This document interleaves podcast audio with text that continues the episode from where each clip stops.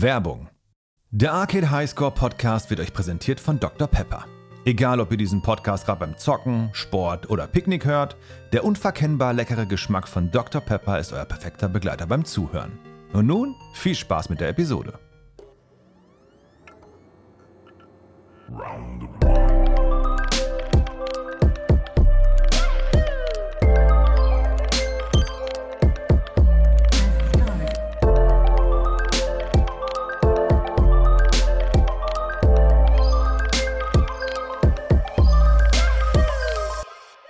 Willkommen zurück, liebe ZuhörerInnen, zu einer neuen Episode von Arcade High Score. Und natürlich habe ich mir wieder einen wunderbaren Gast heute eingeladen. Und dieser Gast ist Jakob von der Band Leoniden. Hallo. Ich grüße dich, ich grüße alle, die zuhören. Ich freue mich wahnsinnig hier zu sein.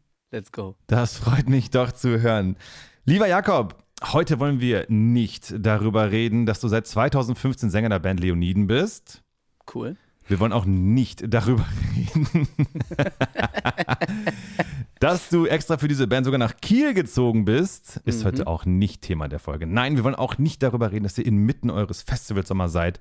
Und all die Dates dafür finden unsere liebe ZuhörerInnen auf der Webseite leonidenmusik.de. Denn heute soll es natürlich wie immer um Videogames gehen. Und welches Spiel oder zwei Spiele sogar hast du uns denn mitgebracht? Ich habe mich getraut, an den aus meiner Sicht heiligen Gral der Videospielgeschichte und Industrie heranzutreten und mir einfach Zelda zu picken. Ist so geil. Jetzt gerade ist der neue Teil Tears of the Kingdom rausgekommen mhm. und äh, in, in a nutshell ist es folgendes, man wird als Band häufig gefragt, was für Einflüsse man so hat, welche Bands man früher gehört hat und natürlich kann ich dann sagen Nirvana, The Mars Volta at the Drive-In, Fugazi, bla bla bla. Mhm.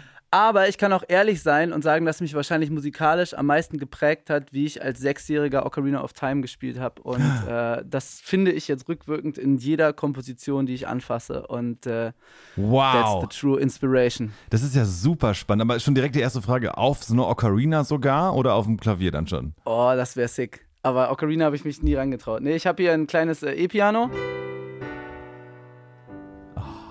Und äh, mach jetzt. Ich habe mir aber auch echt vorgenommen, dass es jetzt nicht so ist, Jakob äh, geht in die Uni und macht ein Seminar über moderne Pop-Indie-Komposition in relations to Japanese compositions from video games, bla bla, sondern einfach nur ich bin auch jetzt nicht, bin, heißt zwar auch Jakob, aber mein Namensvetter Jacob Collier ist auf jeden Fall der oh, gigantischere Vorsinger, yeah. Vorspieler. Nervt aber auch ein bisschen. Ich nerv auch ein bisschen, aber auf eine andere Art und Weise. Aber ich kann jetzt auch nicht alles direkt spielen. Ich habe auch so ein paar Sachen, die kann ich hier, glaube ich, ziemlich gut zeigen. Und äh, wahrscheinlich wird sogar meine eigene Band das hier hören und denken, Oh. oh. Wir spielen, hier, wir spielen hier die ganze Zeit verlorene Wälder, das Team. Wir spielen gar nicht unseren eigenen Song.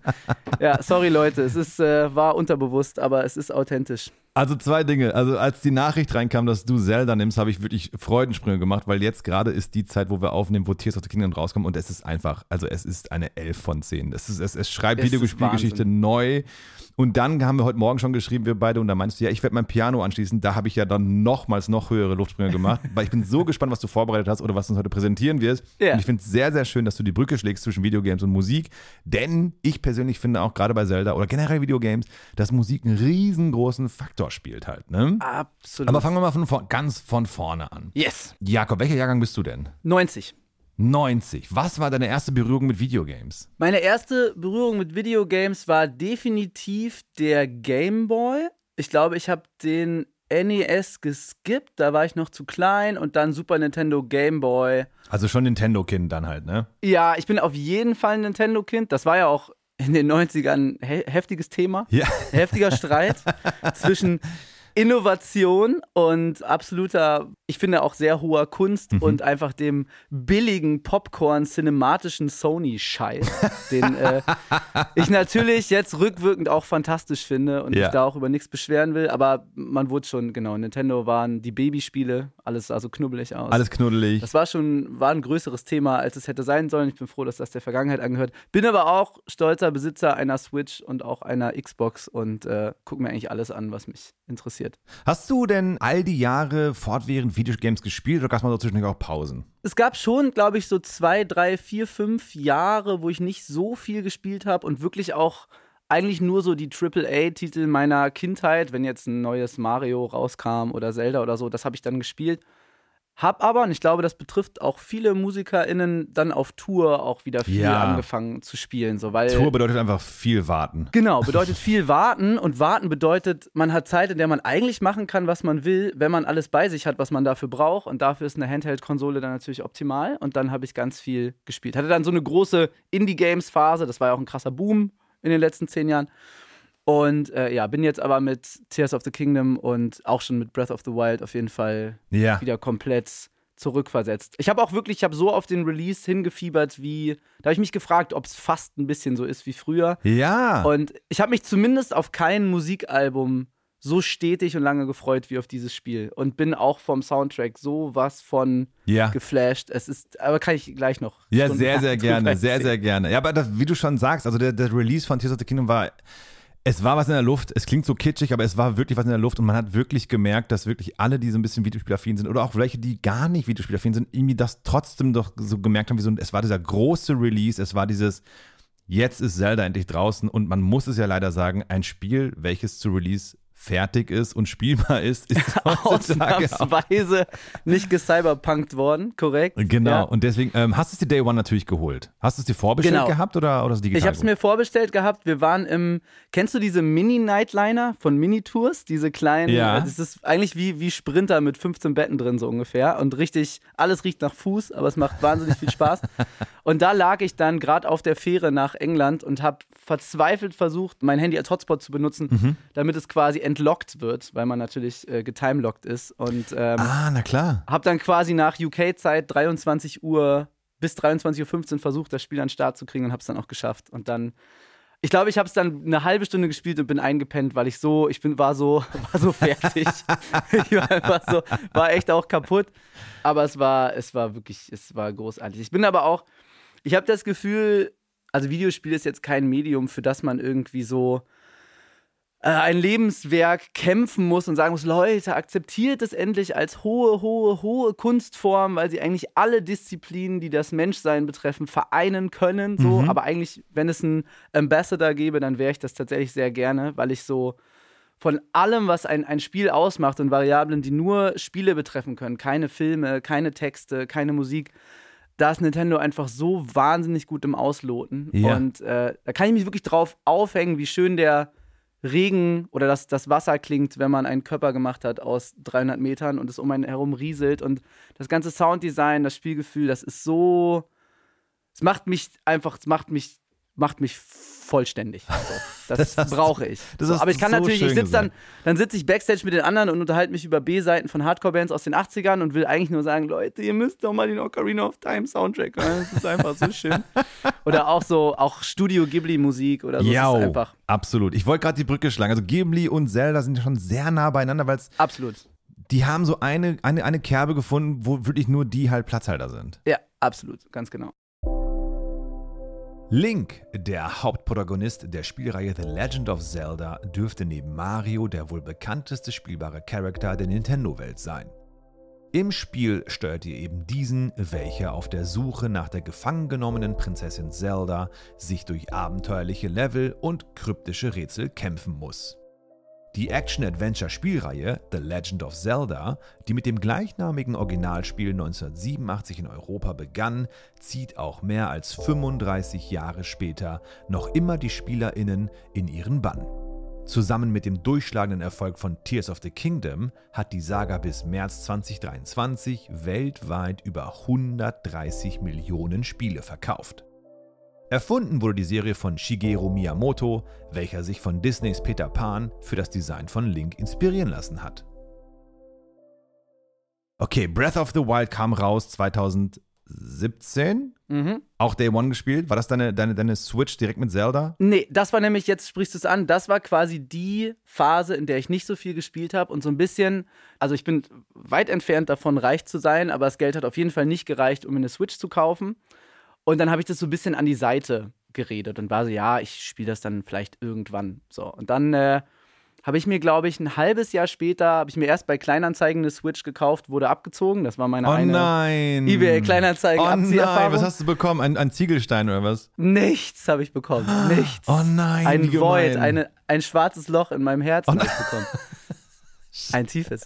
Nee, und dann habe ich noch mal ein paar Monate gespart und dann habe ich mir eine Switch mit Zelda gekauft und dann war ich auch so, dann bin ich direkt komplett. Das Coole war, da gab es schon so viel, was man sich angucken ja. konnte über die mhm. Musiktheorie im Spiel und die, die Laws und Easter Eggs und so. Mhm. Und dann bin ich direkt ganz tief eingetaucht und habe, glaube ich, 200 Stunden da locker drin versenkt. So. Was ja aber auch bei heutigen großen Spielen mm, okay ist. So. Absolut. Wie lange hast du Breath of the Wild gespielt, wenn du überlegst, von dem ersten Tag, wo du gespielt hast, bis heute? Ich habe es auf jeden Fall dreimal angefangen und zweimal durchgespielt. Einmal wow. normale Schwierigkeit, einmal auf quasi dem Master Quest Modus, was echt bitter war, aber auch viel Spaß gemacht hat.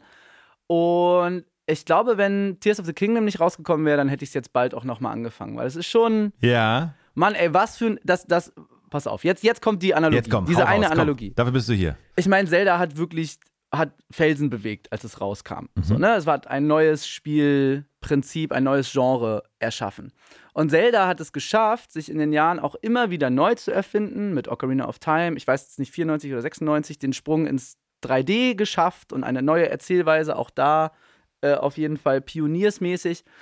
Hat dann eine Weile ein bisschen sich selbst auf den Füßen gestanden, habe ich das Gefühl. Es gab dann Twilight Princess und Skyward Sword, auch coole Spiele, aber sehr nah noch an dem Rest. Mhm. Und quasi Zelda hat dann mit Breath of the Wild das geschafft, wovon alle Bands träumen, sich mit genau der gleichen Mitte Tradition und altem Kontext, aber auch ganz viel Innovation so neu zu erfinden, dass es einfach in die Jetztzeit neu eingeordnet ist, man wieder etwas Revolutionäres gemacht hat und trotzdem niemanden enttäuscht hat. Das ist eigentlich die, eigentlich das Unmögliche möglich gemacht.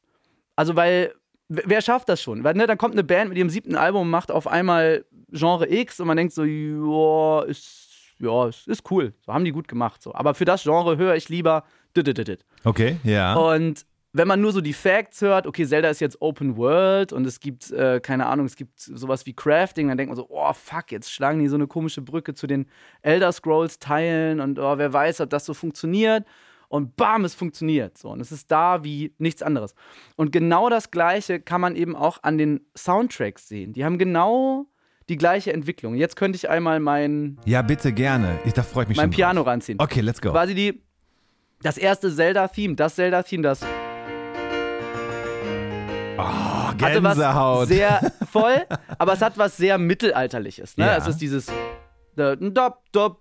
so marschmäßig dann, ne? Mhm. Genau. Hat auch total gepasst. Man war im Königreich Hyrule. Es war noch nicht so richtig, gab noch nicht so emotionale Beziehungen zwischen den Charakteren und so. Mhm. Und äh, war irgendwie cool da. Das war so das erste Zelda-Theme, was auch, glaube ich, heute noch in den Teilen immer verwurstet wird. Ja. Und ähm, das ist so musiktheoretisch halt wirklich so mittelalterlich, ganz klassische Akkordzusammenhänge. Super schönes Theme natürlich. Absolut. Aber nicht so wirklich was Besonderes. Aber ist halt das, wie, Entschuldigung, wenn ich ins Wort falle, aber so bei Super Mario kennst du dieses und jeder, auch Genau so. Oder wenn du das Tetris-Theme hast mit diesem ja, ja, ja, da genau. weiß jeder, okay, boom, das ist das. Genauso wie Darth Vader Imperial March zum Beispiel, ja, ja, ja. schafft Zelda mit dem Ding einfach, weil es so eingängig fast schon ist und deswegen dann halt ähm, so gut funktioniert. Genau, und da halt aber auch das Wahnsinnige halt auch in der Zeit, wo man nicht viel mehr hatte als einfach Melodien. Es gab ja noch kein komplexes Sounddesign, es gab ja einfach quasi Mono, Mono-Sounds. Ja. So, und da war dann halt äh, war eine fantastische Melodie. Ja. So, und dann kam aber quasi mit Ocarina of Time, kam dann jetzt so ein bisschen, vielleicht ich, ich mache einen Mini-Musiktheorie-Block, aber den kleinsten, kleinsten möglichen, okay? Super gerne. Dann wird das alles klarer. Eine Tonleiter besteht klassischerweise aus sieben Tönen. C-Dur ist jetzt. Mhm. Und dann kommt wieder das C als Achterton. So, fertig. Mhm. Kennt eigentlich jeder, kann auch jeder was mit anfangen. Ich weiß auch selber, wie das ist, wenn jemand über Musiktheorie redet und man nicht viel davon weiß vielleicht, dann wird es schnell ziemlich öde, deswegen das, das, das klemme ich mir jetzt quasi. wenn, man dann, wenn man jeden zweiten Ton in der Tonleiter überspringt und die nacheinander spielt, zum Beispiel drei Stück, dann kriegt man einen Akkord. Jetzt in dem Fall ist das ein Dur-Akkord, häufig eher fröhlich konnotiert. Mhm. Wenn man, wenn es ein bisschen anders ist auf einer anderen Tonleiter, dann ist es ein Moll-Akkord und äh, ein bisschen trauriger, so ganz simpel.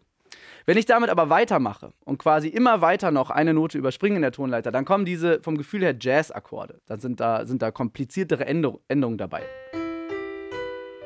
So, ne, sofort klingt alles so ja. jazzy und fliegend und schwebend und ein bisschen ambitionierter. Ja. Und das erste Zelda war halt komplett Dreiklang. Das war wirklich einfach Dur Dreiklang. Ja. Und dann kommt das Theme für Ocarina of Time und es geht so los. Und man ist so, wow, und was, was wollt ihr denn jetzt von mir? Wo bin ich denn hier gelandet?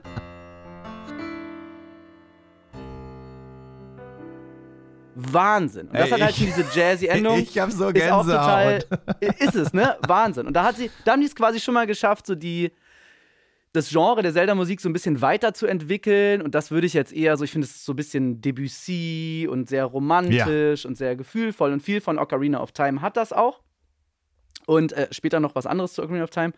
So, und jetzt kommt Breath of the Wild das erste Mal auch nicht von Koji Kondo komponiert, sondern von einer Komponistin. Ich mhm. weiß gerade nicht, wie sie heißt. Insert her name hier, großartig. Ja. Und Breath of the Wild hat das Genre so krass verändert. Auf einmal ist es, du kannst hingehen, wo du willst, kein lineares Gameplay, es geht um Erkunden. Ne, das, das Spiel heißt Breath of the Wild, ein frischer Atemzug. Und der erste Akkord, den man hört, ist dieser hier. Ey, und ich bin fast vom Stuhl gefallen. Ich weil es ist, das ist ein Akkord. Das ist kein Akkord, der diesen, der Dur oder Moll ist. Das wäre. Stell dir vor, Breath of the Wild ja. wäre so. Wow. Klasse, Hammer, Mit deiner geiles Lanze Spiel. und deinem Schild. Genau. Oder Moll und das wäre so das, das Emo-Spiel. Uh. Auch so. Aber, aber, aber trotzdem so begrenzt. Und dann kommt aber. Ich glaube, es ist sogar noch eine Oktave höher. Wow.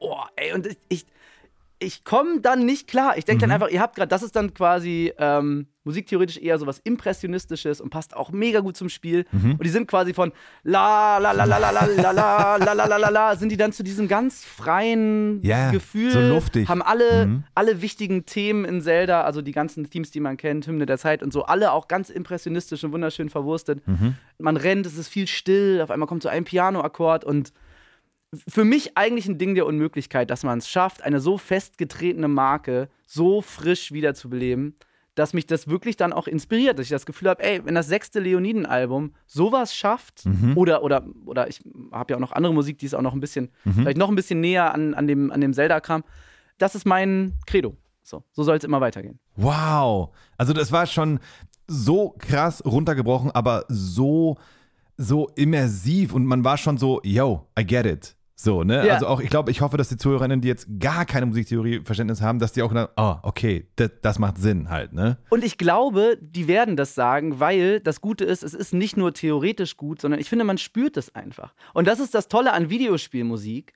Die kaufen ja nicht Leute, die zu einem bestimmten Grad musikaffin sind und sagen, oh, ich kaufe mir das Spiel, weil der, der, Soundtrack ist so ambitioniert und so impressionistischer, sondern es begleitet ein Spiel einfach, so wie Musik uns einfach begleitet. Total. Und so kriegt jeder quasi die, die Kräfte von diesen sieben, neuner, elfer, jazzigen, emotionalen Akkorden, der, man, man spürt die dann einfach. Und deswegen glaube ich, ist auch diese Art zu komponieren so tief in mir verwurzelt, weil ich mir die gar nicht ausgesucht habe. Ich habe einfach das Spiel spielen wollen und war in den Bann gezogen. Und äh, jetzt ist es auch so Dinge wie Ah. Wahnsinn, Mann. Ja. Drei verkackte Töne. und es ist, das ist, es ist wirklich unglaublich. Ja. So. ja. Mit dem, mit dem mache ich äh, später, sag Bescheid, wenn du noch einen, den Sehr nächsten gerne. Musikblock haben Auf willst. Jeden Fall. Dann mache ich damit noch einen. Ja. Welche Leoniden-Songs haben welche Zelda-Songs geklaut? da freue ich mich schon drauf. Es ist wirklich, äh, ja. Ist Aber passiert. das ist gerade schon so schön angesprochen, weil das ist mir aufgefallen, als ich Tears of the Kingdom gespielt habe, mit meinen Freunden mich ausgetauscht habe und da ist mir aufgefallen, ey, wisst ihr, warum das Spiel so geil finde? Es ist einfach, weil du diese Stille hast in dem Game. Ja. Also Link spricht nicht, du bist auf dieser Welt, du hast ein paar Cutscenes, ja, aber dann fällst du dahin und es ist wirklich, du hörst nur Windrauschen, mal hier ein Plätschern, mal da ein Vogel und dann hast du diese, was du gerade so schön angeschaut hast, diese, diese Piano ganz, ganz, ganz leicht so und dann ist mir aufgefallen, okay, ich nutze dieses Spiel gerade nach Feierabend zum Runterkommen mhm. und er schafft es komplett, dass du dieses entschleunigende Videospiel halt hast, was damals bei Red Dead Redemption 2 zum Beispiel auch so recht neu war, wo man so, hey, das Spiel ist sehr langsam, aber Stimmt, es ja. will langsam sein halt, ne? Ja, ja, ja, ja. Schon irre, ey. Okay, du hast Breath of the Wild mehrmals durchgespielt, jetzt ist Tears of the Kingdom gerade draußen. Dein erster Eindruck, wie viele Stunden hast du drin und wie findest du es? Ich habe dann um den Release herum ziemlich viel gespielt, aber wir haben eine sehr intensive Phase gerade gehabt mit Leoniden und dadurch habe ich nicht ganz so viel Zeit gehabt, aber ich glaube, ich habe so 30, 40, 50 Stunden yeah. so schon drin. Bin auf jeden Fall total begeistert, weil ich glaube, den Schritt, den man einmal gehen muss, ist festzustellen, dass es quasi, dass der Schritt von Breath of the Wild auf Tears of the Kingdom eher so eine so was Evolutionäres ist und weniger was ja. Revolutionäres. Es ist quasi eher ein, eine Weiterentwicklung von Breath of the Wild. Ja. Aber auf eine mega gute Art und Weise. Und da auch, da schon wieder, jetzt kommt wieder meine, meine Liebe zum Detail und zu Nintendo. Das Spiel heißt, im ersten Moment denkt man, es heißt Tears of the Kingdom, die Tränen des Königreiches, weil zu der Oberwelt äh, quasi diese Himmelsinseln dazukommen, die zum Teil auf die Erde regnen, Richtig. quasi die Tränen des Königreichs. Richtig. So, weit, da sind Nintendo auch gut, das kannte man aus dem Trailer, denkt sich, aha, Tears of the Kingdom. Spielt man aber das Spiel, stellt man fest, es gibt diese Risse im Boden und es gibt ja. noch eine Unterwelt. Und was ist das englische Wort für Riss? Tear. Das heißt, es sind Tears of the Kingdom. Aha. Das Spiel heißt quasi gleichzeitig die Tränen des Königreichs und die, die Risse oder Schluchten des Königreichs. Ja. Und da war ich auch so, ey, Mann, ey, das ist so ein One-in-a-Million-Ding. Und irgendjemand denkt sich das aus, damit so ein kleiner, knubbeliger Keller-Nerd wie ich das findet und sich riesig freut ja. über diese Stringenz. Absolut. Und ja, wie du schon angesprochen hast, also ein kleiner Mini-Mild-Spoiler für die, die es noch gespielt haben. Es gibt drei Welten, oben, in der Mitte und halt aber auch unten. Und als ich das dann erlebt hatte, war ich so, okay, here we go again. So ein bisschen ja. Elden Ring-Vibes kamen nochmal hoch. Mal ja, so. voll. Also Absolut. Nintendo hat es geschafft, auf dieser, in Anführungsstrichen, alten Mühle nochmal das Videospiel oder halt generell Open World nochmals auf links zu krempeln. Die haben es ja geschafft mit Breath of the Wild und haben dann Open World neu generiert sodass selbst FromSoft mit ihrem Elden Ring später sehr viel adaptiert haben, aber sehr viel Gutes genommen haben. Und jetzt haben sie es nochmals geschafft, Open World nochmals umzukrempeln. Man ist so, wie? Und vor allem die Leistung des Games. Klar, manch einer mag sagen, hier sieht hier und da ein bisschen unschön aus, aber hey, das ist geschenkt. Also wenn du wirklich in dieser Welt dich so frei bewegen kannst. Und die Antwort ist einfach Blutmagie. es gibt keine andere Möglichkeit, wie das Nintendo geschafft hat. Stimmt eigentlich. Es ist so. Ja. Es ist keine andere Möglichkeit. Okay, wir kommen nochmal zurück zu Breath of the Wild. Und da, mein lieber Jakob, habe ich dir als super Profi und Spezialist ein kleines Trivia-Quiz vorbereitet. Scheiße. Oh nein. Du kannst nur gewinnen. Oh. Jetzt ist so richtig, jetzt fällt so die Fassade. Ja. Ich habe so einen, einen Wikipedia-Artikel und ein 8-Bit Music Theory Video bei YouTube geguckt und ich weiß eigentlich gar nichts. Okay. okay, here we go.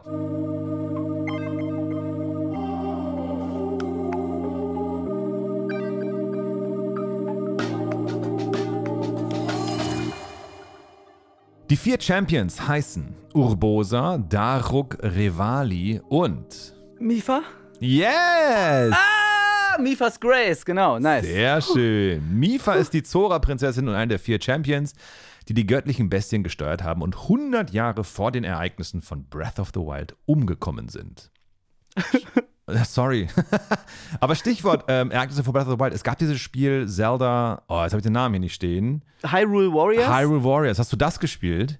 Das habe ich, ich habe das gespielt, das ist ja angelehnt an so eine andere Serie. Dynasty Warriors? Ja, genau, mhm. Dynasty Warriors. Mhm. Und ich fand's cool, aber auch nur, weil es in dem Universum war und äh, hatte nicht so. Genau, das Gameplay war ganz anders halt. Genau, ne? hat auf jeden Fall, ist kein, es ist ein bisschen wie, als wäre es ein Fußballspiel mit Zelda. Es ist was ganz anderes, aber man hat seine Charaktere und kriegt ein paar Gags mit dem, mit der Logik des Zelda-Universums, genau. aber war nicht mein, mein Game. Und vor allem war es aber auch sehr lore-mäßig, in Anführungsstrichen wichtig für die Ereignisse von Breath of the Wild. Ist aber kein Zelda-Game im klassischen Sinne halt, ne? Nee, nee, nee, genau. Alright, wir gehen weiter. Welches der folgenden Gebiete ist kein Gebiet in Breath of the Wilds Hyrule? Aufgepasst. Wow.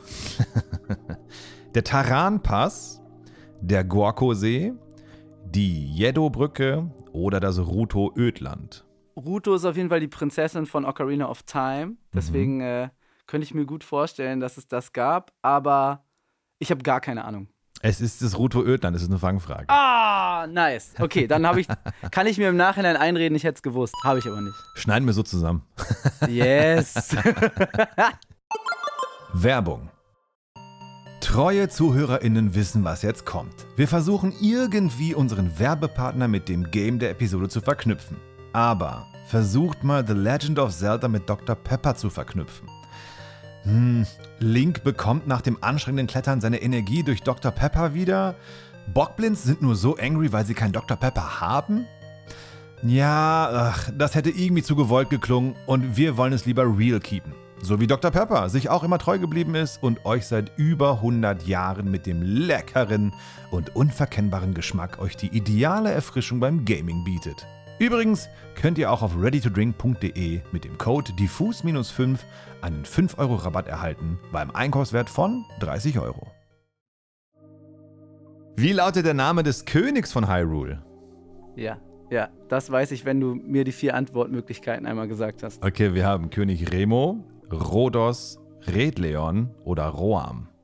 Roam. Richtig. Ja. König Roam oder König Roam Bosphoramus Hyrule, um ihm seinen Freund zu geben, ist Zeldas Vater und war der Herrscher des Königreichs, als die Katastrophe zuschlug. Oder die Calamity yes. halt in dem Falle. Genau. Spielst du Zelda auf Englisch oder auf Deutsch? Bei Breath of the Wild, das war ja auch ich weiß nicht, ob es davor schon mal ein Zelda gab, wo so Stimmen auch gesprochen mhm. wurden. Und da war ich schon am Anfang so ein bisschen, fand ich es nicht so gut auf Deutsch. Mhm.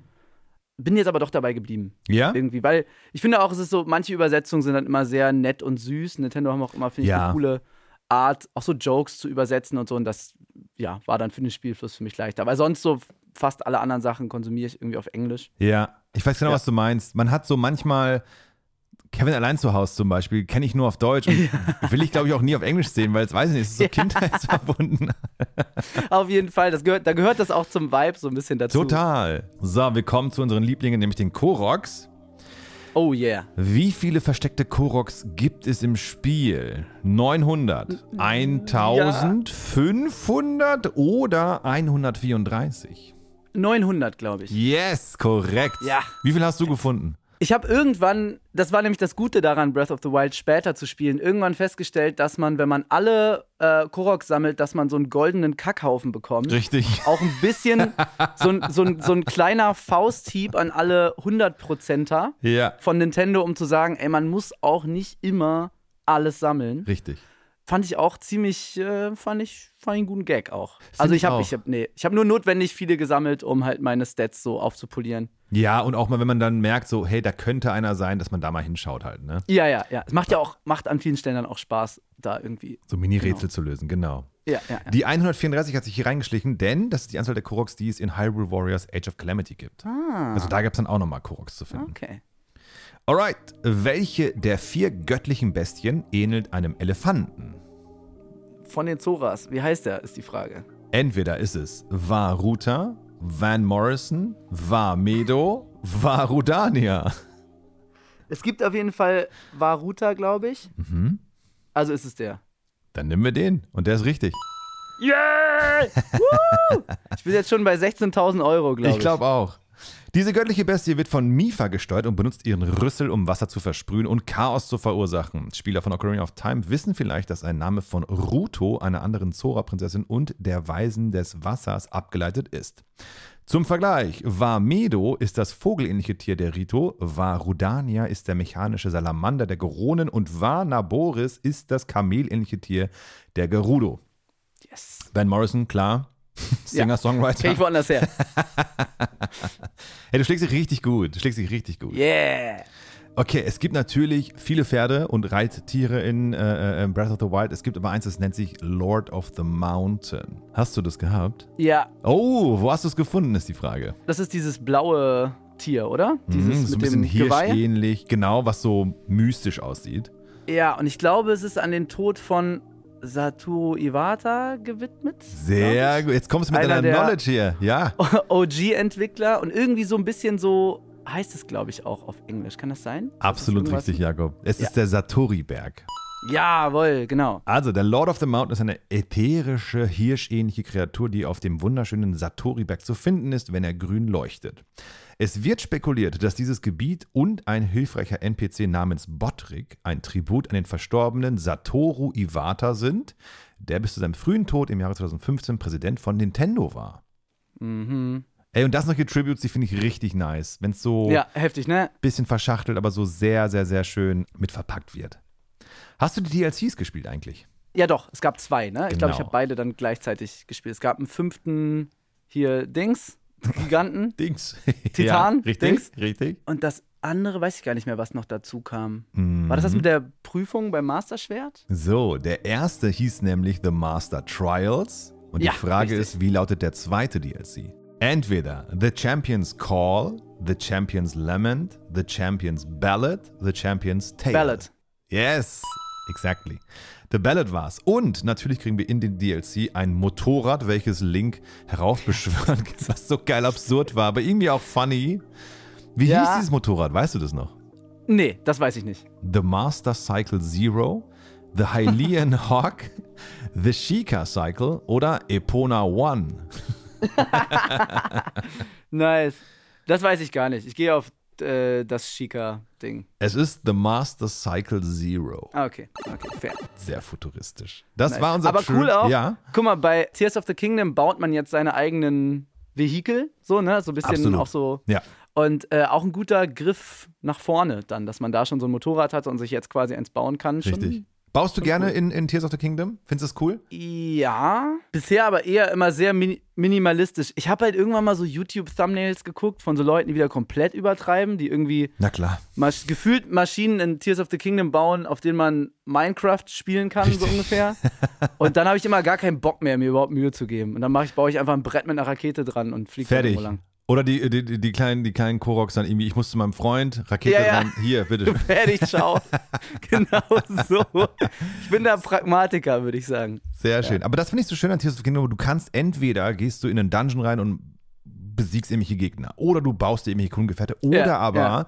was ich sehr gerne mache, ist, du gehst einfach spazieren, ohne, ohne Schwert, ohne Schild und sammelst Pilze und kochst dir was Schönes. Nice. Ja, auch das macht Spaß. Auch das ist äh, großartig in dem Spiel, das stimmt. Sehr ja. geil. Jakob, magst du uns nochmal in deinen musikalischen Exkurs führen und uns mal aufklären, was oder Auf wo ist Fall. die Schnittstelle zwischen Leoniden und Zelda-Soundtrack? So, jetzt kommt quasi die große Erkenntnis des Jakob Amre im Jahre 2022 x23. Jetzt kommt's. Wir kommen noch mal minimal zu unserer Tontheorie zurück. Ich habe gesagt, es gibt sieben Töne in einer Tonleiter. Nochmal hier C-Dur. So, und dann gibt es was, das nennt sich Kirchentonleitern, was ich bei meiner ersten Konfrontation natürlich furchtbar fand in der Pubertät. Wo ist Satan? Wo ist mein Freund Satan? Was wollt ihr denn jetzt schon wieder, ihr verblendeten Dummköpfe? Hat sich dann irgendwann auch wieder gelegt. Dann habe ich begriffen, es hat nicht unbedingt was mit äh, der Kirche zu tun, aber natürlich ist da auch viel Musiktheorie entschieden worden. Das entscheidet quasi, bei welchem Ton man anfängt in der Tonleiter. Wenn ich beim C anfange, das nennt man ionisch. Dann ist es. Oh, ne, das klingt ganz, klingt ganz normal nach einer Durtonleiter. Ja. Wenn ich aber beim zweiten Ton anfange, dann heißt das phrygisch und klingt Mhm. Und hat direkt auch so einen Medieval-Vibe und so weiter. Und das kann man durchkauen, immer weiter. Und ich habe dann immer nur bis zur dritten gelernt, weil ich dann auch nicht genau wusste, wo ich das anwenden soll. Habe dann aber gemerkt, dass ich was mache, was aus dem Lydischen kommt. Das ist die vierte Stufe. Das ist quasi, wenn ich das jetzt direkt mal auf C-Dur umleite, dann klingt die Tonleiter auf einmal so. Und den einen Ton habt ihr, glaube ich, gemerkt, Ja. der ein bisschen off wirkt. Ja. Der hat eigentlich gar keinen Sinn. Wenn man den zusammen mit der Grundnote spielt, dann ist es Oh, okay. der Tritonus, die teuflische Teufelsnote. Gefällt die, mir. Damals die schlimmste Disharmonie, die es gab. Und was ich immer mache, ich fange meistens Akkordfolgen immer in diesem lydischen Gefühl an. Und das kommt zum Beispiel auch von dem Lost Woods Theme, ist das. Ah. Da, da, da. Ja. Dann ist man aber, dann ist man eigentlich da, wo, wo man musiktheoretisch wäre. Es ist dann eigentlich auf, der, auf dem zweiten Akkord. Das heißt, man beginnt gar nicht mit dem Grundakkord äh, des Songs. Man fängt quasi mit einem Fragezeichen ein bisschen an. Man ist auf einmal in einem. Und dann aber. Uh. Ah, okay. Ah. So, und wenn man jetzt zum Beispiel, wir nehmen jetzt mal LOVE von uns, das geht Ja. so. Ja. Das macht quasi genau das, weil da ist diese Note drin. Die kommt. Mhm. Wenn wir einfach nur in der Durtonart wären, dann würde das LOVE-Riff so klingen. Und das klingt richtig bescheuert, Leute, pass auf.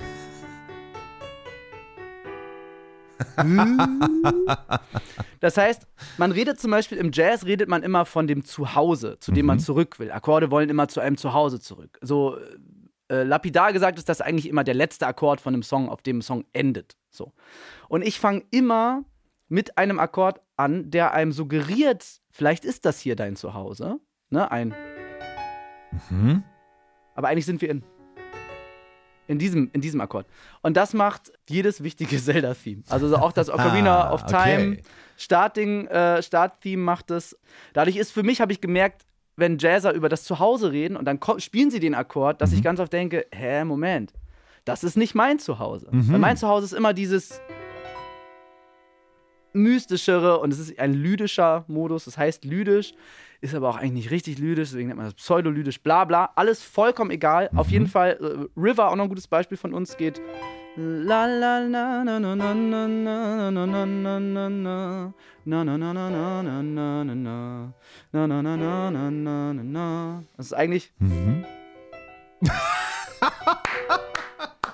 Es ist einfach Lost Woods. Ich hab's gehört, ich hab's rausgehört. Es ist einfach Lost Woods. Es ist fucking Lost Woods und ich hab's nicht mit Absicht gemacht. Aber das ist wirklich ganz oft wenn jetzt doch jemand auch musiktheoretisch ein bisschen affin ja. ist, ich fange nie, fast nie auf der ersten Stufe an. Erste Stufe ist quasi das offizielle Zuhause. Ich fange ganz oft auf der vierten an, die ein bisschen wirkt wie die erste, aber eben nicht so ist. Und das, äh, das ist, ja. wirklich, das zieht sich sowas von derbe ja. durch unsere Komposition und auch durch äh, Zinnschauer heißt mein anderes Projekt. Das ist noch so ein bisschen fantasievoller. Mhm. Und äh, das habe ich von Zelda. Ich hab, höre keine Band, die das macht oder habe früher keine gehört. Nirvana haben das nicht gemacht. Du hast gerade erwähnt, das machst du nicht bewusst. Also du sagst nee. nicht, ich will jetzt Boom Zelda, sondern du bist so, nee. ey, das ist für mich, das klingt für mich wie mein Zuhause halt in dem Sinne. Genau, und da stimmt diese Zuhause-Metapher, weil ich sehe mich dann wirklich vor diesem weird geformten N64-Controller auf dem ja, Boden sitzen. Ja, ja, ja, im Schneidersitz. Bisschen, ja, bisschen sabbernd mich von der Eule zutexten lassen. Ja. Und das ist einfach, das ist meine Form von, das ist meine, mein, mein Märchengefühl, mein Refugium, mein mein Ort einfach. Hammer. Und äh, finde das aber mittlerweile halt auch nicht so, oh fuck, ich bin so unkreativ, ich habe alles von Zelda geklaut. So ist es ja auch de facto nicht. Aber ich finde es total schön, weil das für mich diese Wertigkeit von Videospielen und Absolut. Videospielmusik nochmal so krass überhebt, dass andere Leute flüchten sich in ein Buch oder mhm. andere sitzen immer wieder vor einer Vinyl. Mhm. Und ich habe mich halt einfach von, von Zelda-Musik konditionieren lassen. So, Koji Kondo ist quasi mein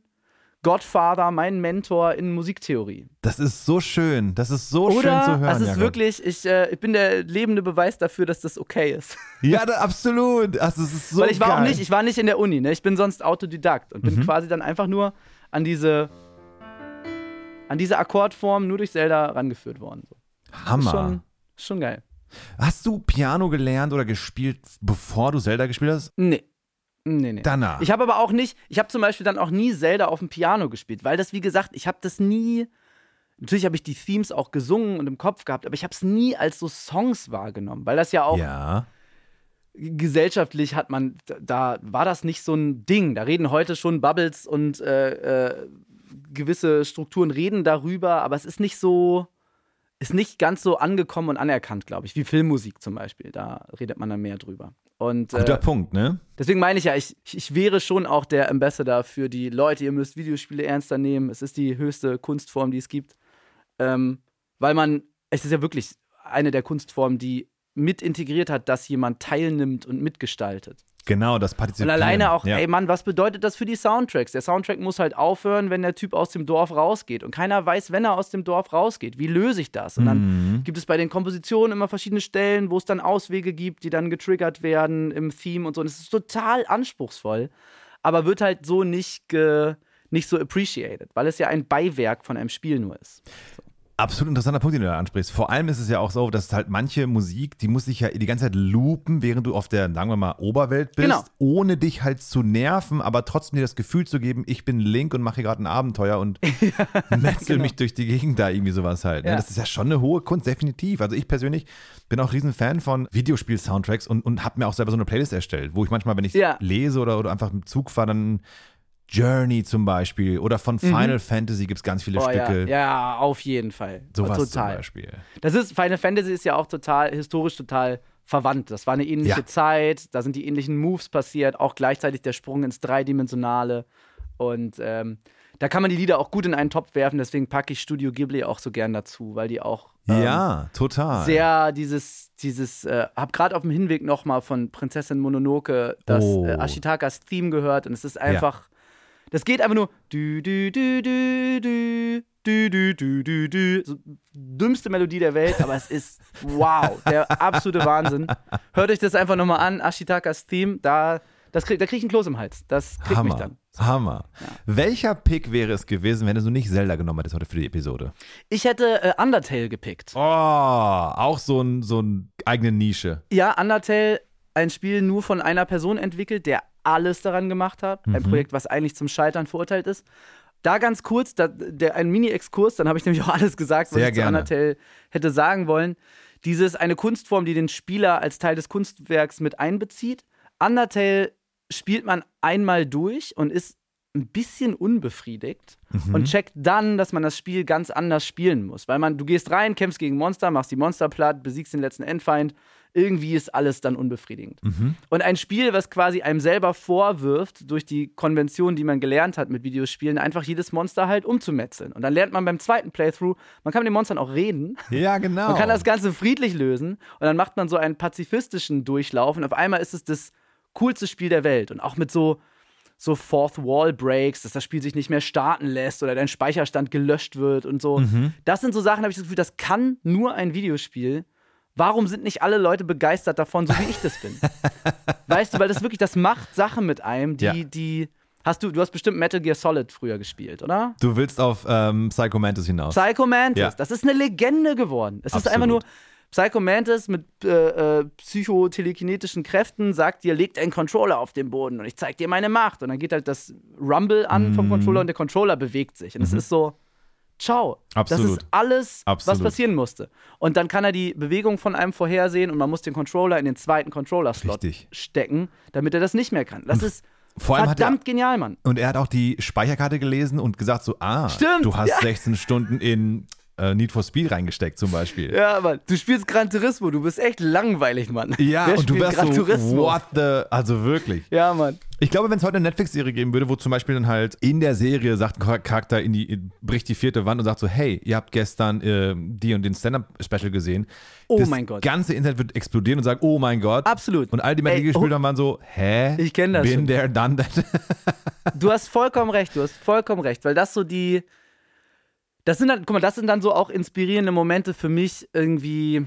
Äh, bei Leoniden gibt es das schon auch. Bei Zinschauer gab es das noch mehr, dass man auch so Konzerte so ein bisschen neu denkt und äh, Konventionen bricht, ohne aber zu sagen, Leute, ihr geht hier heute zu einer Kunstperformance. Ja. Weil das ist das Schöne an Videospielen, dass das, wie gesagt, dass die ganze Kunst eines Videospiels häufig einfach nur Beiwerk ist und also so, so mit einem passiert und man nirgends reingeht und sagt, okay, hier ist jetzt hier äh, die Abschlussausstellung von der Uni und alles, was ich sehe, ist irgendwie krass abgefahren oder Mhm, so, mhm. sondern es passiert halt einfach mit dir und du reagierst darauf. Und das ist, das ist wunderbar. Das ist so eine, so eine unterbewusste, unterbewusst wird man so vom Videospiel getanzt oder geführt. So, das finde Absolut. ich. Ja, da kann ich wirklich stundenlang drüber reden, weil ich mich damit aber auch so alleine fühle. weil ich dann das zu den anderen sage und die so, heute. Ja. oh Mann, ey, Jakob schon wieder und so. Jamin, Jamin spielt zum Beispiel mega gern einfach Call of Duty oder so, was auch total geil ist, aber Ja. es ist einfach eine andere Disziplin an Videospielen. Ist ein anderes Unterhaltungsgenre, Genau, sagen wir mal. genau und hat total seine Berechtigung, aber da bin ich eben der, der ich rede dann immer über Spiele, die irgendwas abgefahren ist. Kannst du dich an, hast, das war auch so ein Hype, kannst du dich an Doki Doki Literature Club erinnern? Das Kannst wurde du- mir schon sehr häufig empfohlen, dass es eine einmalige Spielerlebnis sein soll. Ich habe es noch nicht gespielt. Okay, dann sage ich auch nichts dazu. Dann macht es, macht es alle. Es fängt da, es ist so wie so eine, so eine Anime-Dating-Sim und Mhm. dadurch auch so ein bisschen cringy und man weiß auch gar nicht genau, warum soll ich das jetzt überhaupt spielen. Macht's unbedingt. Das ist da. Und dann geht das Spiel da ich- los. Ja, genau. Das ist wirklich krass, aber auch Triggerwarnungen sind sehr, sehr heftige, explizite Themen dabei und äh, wow, so. Ja, ich Richtig. liebe es, ich liebe es, wie euphorisch du von Videospielen erzählst, weil es einfach wirklich eine Kunst oder halt das Unterhaltungsmedium ist, was wirklich am immersivsten ist, fast schon, wo du wirklich partizipierst, wo du Entscheidungen triffst, wo du Abenteuer erlebst halt. Ja. Eben. Und wie du schon sagst, dass, die, dass diese Musik und so eigentlich Beiwerk ist, aber trotzdem so viel Gewicht halt hat, ne? Meine Theorie ist so ein bisschen, und da sind bestimmt alle anderen Kunstdisziplinen übelst angepisst, wenn ich das sage. aber äh, ich bin ja selber auch leidenschaftlicher Musiker und ja. will auch keine Videospiele entwickeln, sondern Musiker sein. Aber ein Videospiel kann eigentlich fast alles, mhm. was alle anderen Kunstdisziplinen auch können, die mit platten Kunstwerken zu tun haben, wie Filme, die halt auf einer Leinwand laufen oder Bücher, die textmäßig funktionieren, so. Das könnte alles Teil eines Videospiels sein. Es gibt ja auch so äh, Graphic Novel-artige Spiele oder mhm, die Telltale Games. noch Heavy Rain, was vor allem so, so Quicktime-Event basiert war und eher wie so ein Film war, an dem man ein bisschen mhm. Teil hat und so. Und deswegen ist es für mich eigentlich die vollkommenste Disziplin, weil der Rezipient der Kunst Teil des Ganzen ist. Das ist Absolut. wirklich so, ich finde das so wahnsinnig und frag mich, wo die ganzen modernen Adornos sind, die einfach erzählen so, das ist es, schmeißt alle Bücher weg und Filme, wir machen nur noch Videospiele, nur noch das Videospiele. ganze Geld da rein. Alle Bands löst euch auf, außer Leoniden, ihr könnt weitermachen. Das ist wichtig. Macht ihr weiter, das ist in Ordnung. Ja, ich muss da immer an, an The Last of Us denken, weil die Serie kam raus, es ist eine 10 von 10, keine Frage. Ja, ja, Aber genau. unser eins ist so, ey Leute, jetzt wisst ihr, wie krass es war, als wir das gespielt haben und dann diese Entscheidungen treffen mussten. Also voll, voll. Und das wird euch hier quasi eher abgenommen. Das war, das ist genau das, ist mhm. genau das Ding. So, aber da will ich dann, ich will auch nicht immer der zynische Trolle am Frühstückstisch sein, der dann sagt, ja, ich kenne das alles schon. Ich habe das schon in den 90ern bei Ja, warte mal ab, was so alles passiert. Nein, ja, das ja. nicht. Aber es ist so ein bisschen so ein kleiner Denkanschluss. Ey Leute, ihr könnt das Ganze auch in 100% immersiv haben. Also von daher, probiert es einfach aus. Es ist halt so, ich denke, in jedem und jeder von uns steckt ein Videospiel affiner Mensch. Man muss nur das richtige Spiel finden. Und viele denken einfach, Videospiele sind Call of Duty und ein bisschen rumballern oder Super Mario, du hüpfst irgendwo rum. Aber nein, heutzutage ist das schon so, so breit gefächert. Da gibt es für jeden etwas.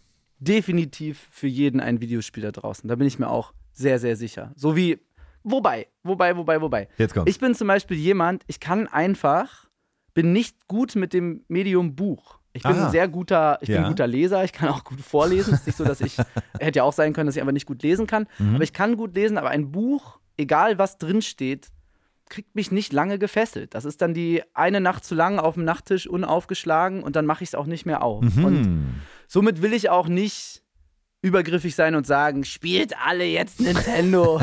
Rein mit euch, der Sommer gibt es nächstes Jahr auch noch. Zockt jetzt erstmal. Äh, ich verstehe das schon, wenn jemand irgendwie Kontaktprobleme mit einem Medium hat. Mhm. Aber wenn jemand einfach nur quasi, dass die Inhalte von Videospielen einen nicht interessieren, das ist Quatsch. Weil das ist wirklich, es gibt alles. Es gibt einfach alles. Hast du sehr, sehr, sehr schön gesagt. Das freut mich sehr. Lieber Jakob, zum Ende unserer Episode machen wir mit unseren Gästen folgendes. Wir schicken euch in das This or That Rennen hinein und du musst bitte mit einem Bauchgefühl schnellstmöglich antworten. Let's fucking go. Konsole oder PC? Konsole. Maus und Tastatur oder Controller? Oh, Controller. Sony oder Xbox? das rede ich hier. Scheiße oder Kacke, ey. äh, ich habe Respekt vor allem, ich habe eine Xbox wegen Xbox. Nintendo oder Sega? Fangfrage. Nintendo! So, bitteschön. Mario oder Sonic? Mario. Welches wäre dein Starter-Pokémon? Shiggy, Glumanda oder Bisasam? Es war Glumanda. Hast du es gespielt damals? Na klar. Bist du Pokémon-Fan? Ja, aber ich glaube, wie die meisten, ich würde sagen, 95% aller Pokémon-Fans waren in den 90ern Pokémon-Fans mhm. und wissen jetzt nicht mehr, wie viele es gibt und wie die alle heißen. Wir bleiben bei den OG 151. OG, genau. Hauptsache, man, man kann sich ein bisschen elitär fühlen. Mit dem ganzen neu modernen Scheiß nichts zu tun haben, ey. 151 Pokémon, Alter. Das reicht, Mann. Das hat uns gereicht damals. Wir hatten das hat gereicht. So. Pokémon oder Digimon? Pokémon. Solo oder Multiplayer? Äh, Solo. Online oder offline? Offline. Fiktion oder Realismus? Fiktion. Spaß oder Simulation? Spaß. World of Warcraft oder Super Mario World? Naja, klar, Super Mario World. Sehr schön, danke Jakob. Alright, mein Lieber, es war so, so, so schön, dir zuzuhören, dir zu lauschen und vor allem. Ey, same. Vielen Dank fürs Einladen. Das war ein großartiger Ort ey, für mich. Jederzeit gerne wieder. Und es hat mich so, also wirklich, ich ne, auch als Fan sitze ich hier und bin so, Mann, wie schön du einfach diese ganzen Pianostücke da gespielt hast und erklärt hast und ein bisschen erläutert hast. Während für unser eins ist so, ja, da gibt es schöne Musik, aber jetzt hast du so ein kleines bisschen Licht reingerückt und bist so, ah, deswegen klingt das so schön, deswegen klingt das so Ey, vielen Dank. Vielen Dank, dass du dabei warst, Jakob. Und liebe ZuhörerInnen, vielen Dank fürs Einschalten. Ja, ey, vielen Dank für die Einladung. Danke, dass ihr immer noch zuhört, ihr Lieben. Und äh, ich freue mich, irgendwann wieder Gast zu sein hier. Es war wirklich sehr, sehr schön. Fast schon erlösend für mich, ah. endlich mal darüber zu reden und dann mit so jemandem wie dir. Vielen, vielen Dank. Endlich hat jemand zugehört, als du dein Zelda-Knowledge rausgepackt hast. Ja. Dankeschön, bis zum nächsten Mal. Tschüss. Der Arcade Highscore Podcast ist eine Produktion von Diffus und Parasomnia. Idee und Redaktion Sören Hochberg und Timur Salinjakli. Organisatorische und redaktionelle Unterstützung Pia Schneider und Torben Hodern. Coverart Erik Heise. Fotos Konrad Schön,